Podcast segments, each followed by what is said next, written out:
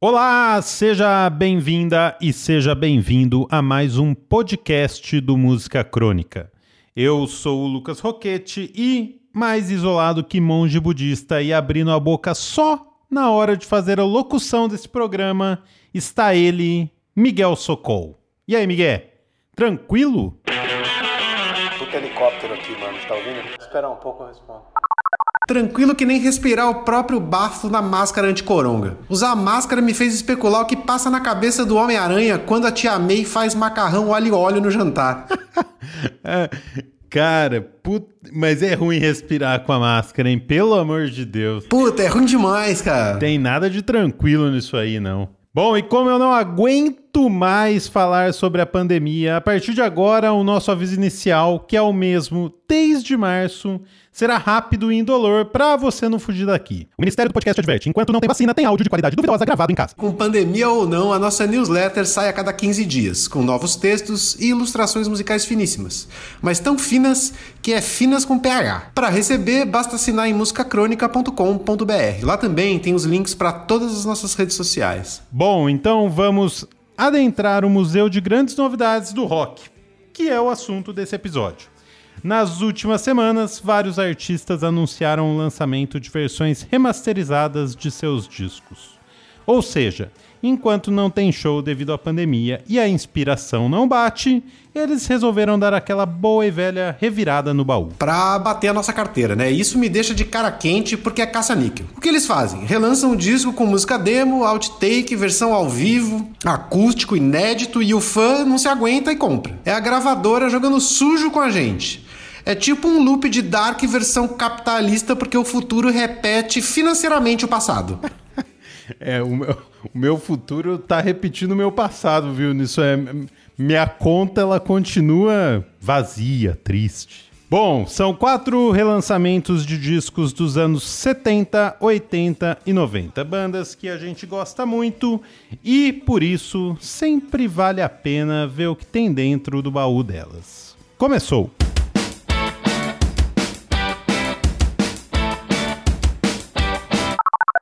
Bem-vindo ao Museu de Grandes Novidades. A primeira sessão da nossa visita guiada data do tempo em que se podia fumar em aviões, restaurantes ou qualquer lugar. Bons tempos dos anos 70. Em 31 de agosto de 1973, os Rolling Stones lançaram o disco Goat's Head Soup. O sucessor do imbatível Exile on the Main Street foi gravado na Inglaterra, nos Estados Unidos e na Jamaica. Segundo o guitarrista Keith Richards, abre aspas, a Jamaica era um dos poucos países que nós podíamos entrar.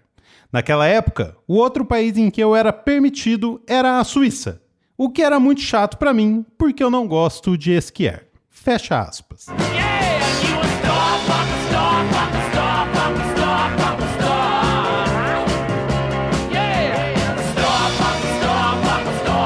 Sobre a gravação, Keith ainda disse o seguinte, abre aspas.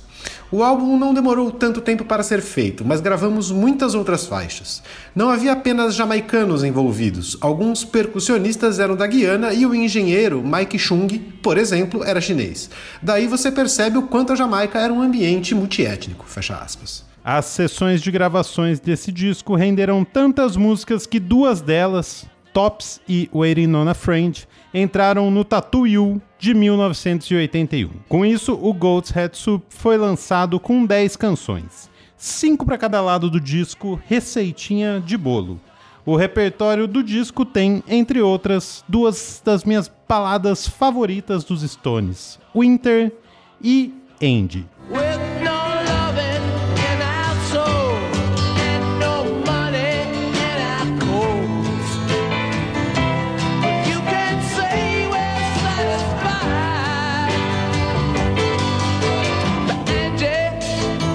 Mesmo usando algumas músicas das sessões do Goat's Head Soup em discos seguintes, ainda tinha gravação sobrando.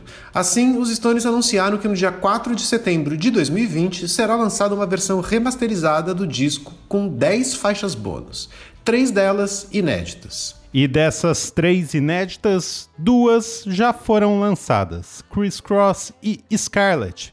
Música que tem ninguém mais, ninguém menos que o guitarrista do Led Zeppelin, Jimmy Page, tocando com o Keith. A música foi gravada um ano após o lançamento do Goat's Head Soup, em 1974. Sobre a gravação, Jimmy Page falou recentemente, aspas, Fui convidado para um ensaio na casa do Ron Wood em outubro de 1974.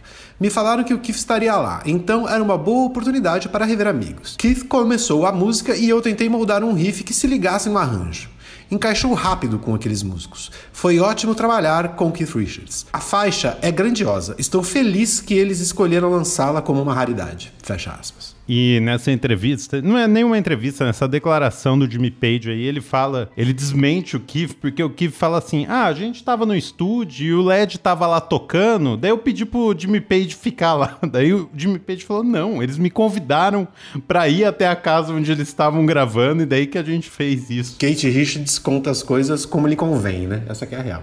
é, exatamente. Como fica melhor pra história. Como fica melhor pra ele.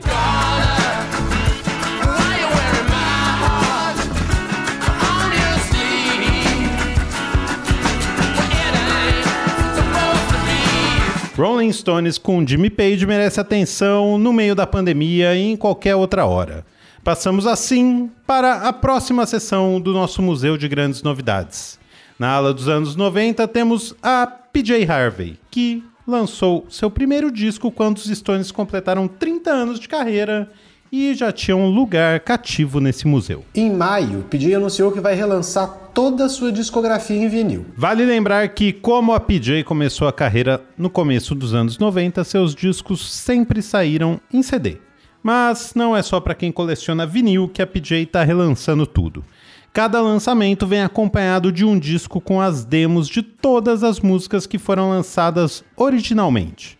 O primeiro álbum, o Dry, de 1992, acabou de sair. E é legal demais. Eu ouvi ele inteiro, de cabo a rabo, as demos são muito foda. Tão foda quanto o disco. E o quanto ela tá brava nesse disco, hein? Nervosíssima. Mesmo as demos já são invocadíssimas, pelo amor de Deus.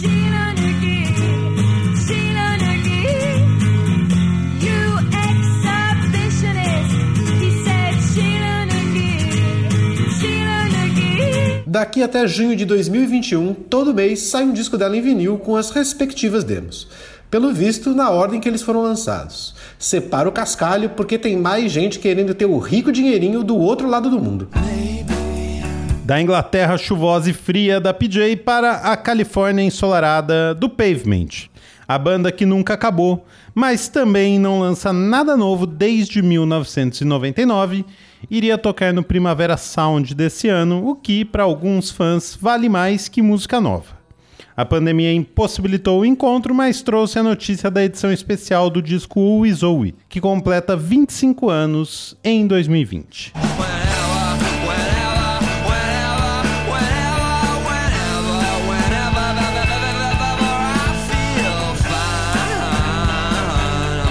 A edição do disco do Pavement, além de comemorativa, é cara. E pior, não é o disco todo. São três músicas em um vinil colorido de 7 polegadas. Daqueles desenhados, sabe? Um picture disc com os balões que estampam a capa do Woe Zoe. Ou seja, item de colecionador. Mesmo. Até porque eles vão prensar apenas 3 mil cópias que já estão em pré-venda no site da banda. Então, se tiver o dinheirinho aí, Manda ver. Agora a gente descobre o que tem no Museu de Grandes Novidades do edifício Apiacás. Será que o Chuck Hipólito arquiva as imagens das recém-instaladas câmeras de segurança? Chama o síndico, fala Chuck. E aí, Lucas? E aí, Miguel? Socorro? Como é que... Lucas Roquete, né? Só, só lendo, só é, acompanhando o podcast que eu descobri que é Roquete. Passei a vida inteira achando que era Roquete. Galera, como é que tá? Tô tomando meu sozinho aqui da tarde. É, mandei pro, pro Lucas aí no zap o, te o texto Hate for Sale do Neil Gaiman, que ele escreveu uma poesia bem legal, que é o nome do título da banda da Christian High. Não sei se uma coisa tem a ver com a outra, mas eu achei curioso essa coincidência. Cara, se não fosse vocês, eu não ia saber que tipo Stones, PJ Harvey, Pavement, Replacement está lançando coisa nova.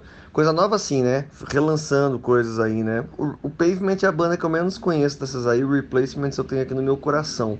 É, aqui no prédio, tudo bem. É, vou abordar um assunto sem muita profundidade, de uma maneira bem generalizada. É, a tolerância le- da legislação contra pessoas que estão inadimplentes no condomínio é bem rígida, é bem, é bem intolerante, né, a legislação. Porque quando um morador fica inadimplente, o buraco que causa na conta é muito grande. É, tivemos um, então assim, com o tempo é muito difícil resolver isso aí. Só para explicar para o pessoal que está ouvindo mais ou menos como acontece de maneira padronizada em todos os condomínios. No primeiro mês que você fica inadimplente, é, a administração do condomínio fala, tá, beleza, tá inadimplente. No segundo mês, eles, é, seguido, né, eles avisam o responsável. Se não for tomada uma atitude, no terceiro mês, isso já está na justiça, já vira um processo. E aí vira uma situação super desagradável e desgastante, tanto para o condomínio quanto para a pessoa né, que está inadimplente. Enfim, é uma situação é, ruim. Né? É, tínhamos uma situação de inadimplência aqui no, no, no, no, condomínio que se desenrolava antes já do, do, de eu assumir aqui como síndico, ou seja, há mais de seis anos, e que foi finalmente resolvida, rapaziada.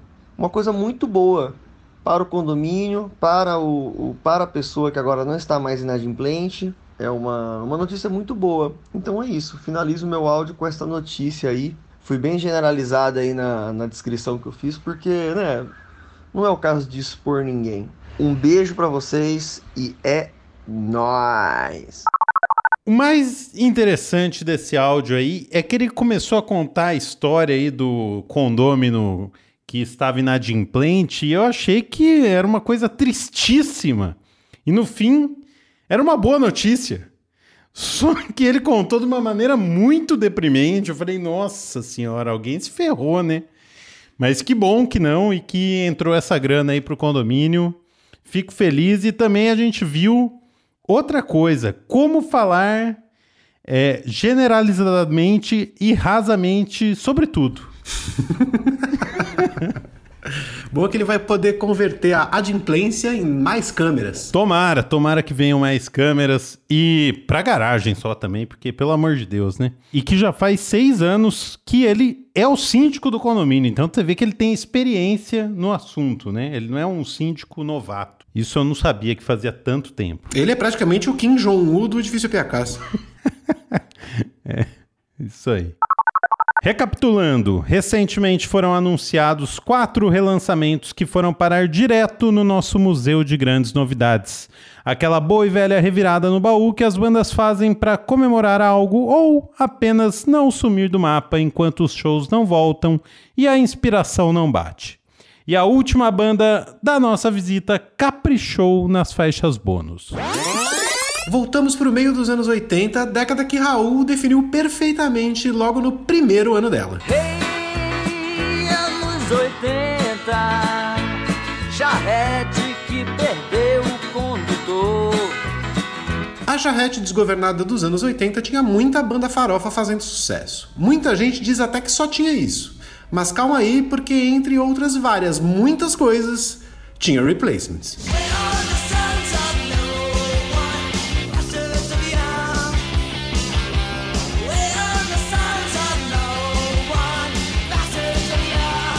A banda do vocalista Paul Westerberg lançou sete discos na década de 80 e acabou em 1991.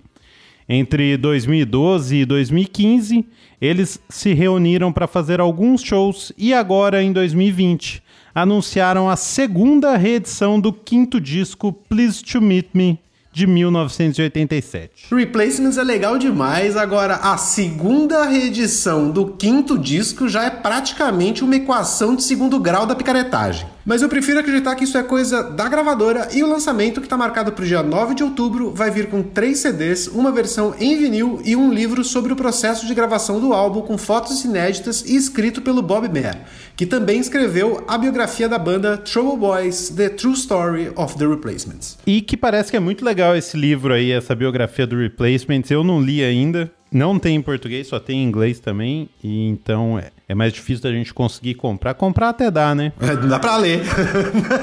Não, dá pra ler também, mas vai levar mais tempo e eu tô com preguiça, mas eu prefiro esperar um pouco. Se não sair, daí a gente compra pra ler porque vale a pena, né? E não é só isso, são 55 músicas nesses três CDs, sendo 29 inéditas. Entre elas, as últimas gravações da banda com o guitarrista Bob Stinson. O Please to Meet Me foi o primeiro disco da banda gravada como um trio, justamente porque o Bob resolveu deixar a banda.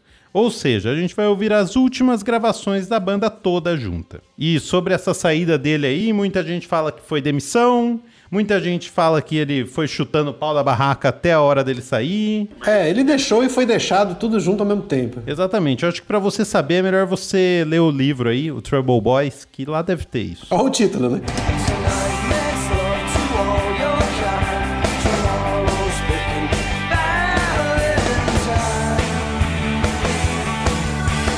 Esse também é o disco que Paul Westerberg declara em forma de música todo o seu amor pelo Big Star. A segunda faixa do disco tem o nome e o sobrenome do guitarrista e vocalista da banda, ela se chama Alex song?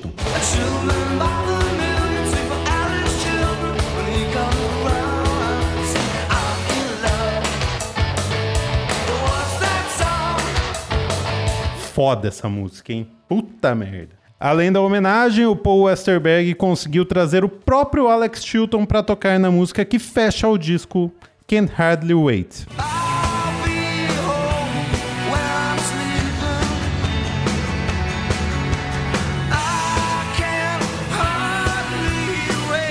Se você estava precisando de uma desculpa para escutar Replacements, Stones, Pavement ou PJ, acabou de encontrar. Aliás, eu acho que bonus track só serve para isso mesmo, para lembrar o quanto o disco original, do jeito que saiu, não tem como ficar melhor.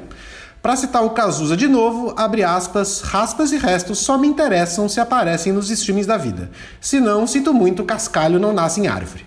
E assim a gente fecha a nossa visita ao Museu de Grandes Novidades desse episódio que tem uma playlist com músicas desses quatro artistas. O link para seguir e ouvir tá na descrição do episódio. Concordo com você e muitas vezes nos streamings até atrapalha essas Deluxe Edition, porque o disco tem lá 10, 11 músicas, ele é perfeito daquele jeito, e no streaming só tem a versão Deluxe com 32 músicas, daí você já até cansou de ouvir o disco e você não lembra como é foda o disco. Eu acho que até atrapalha às vezes, isso me incomoda um pouco de verdade, assim.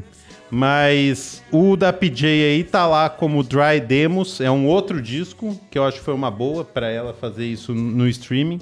E é muito foda, só tem 11 também, não é que tem 32 do mesmo disco. Bom, a gente aproveita para agradecer ao nosso síndico Chuck Hipólito, às designers do Música Crônica Daniele Lima e Nathalie Leonello, ao nosso editor Vinícius Borges, ao Cafeine Boy pela vinheta e a ele, o mito, a lenda, o guru e artigo raro do nosso museu, Mané Brasil. A gente fica por aqui. Semana que vem tem mais. Se cuide, lave as mãos, siga o Música Crônica e tchau. Meus heróis mortos de overdose ou não estão caçando níquel. Tchau.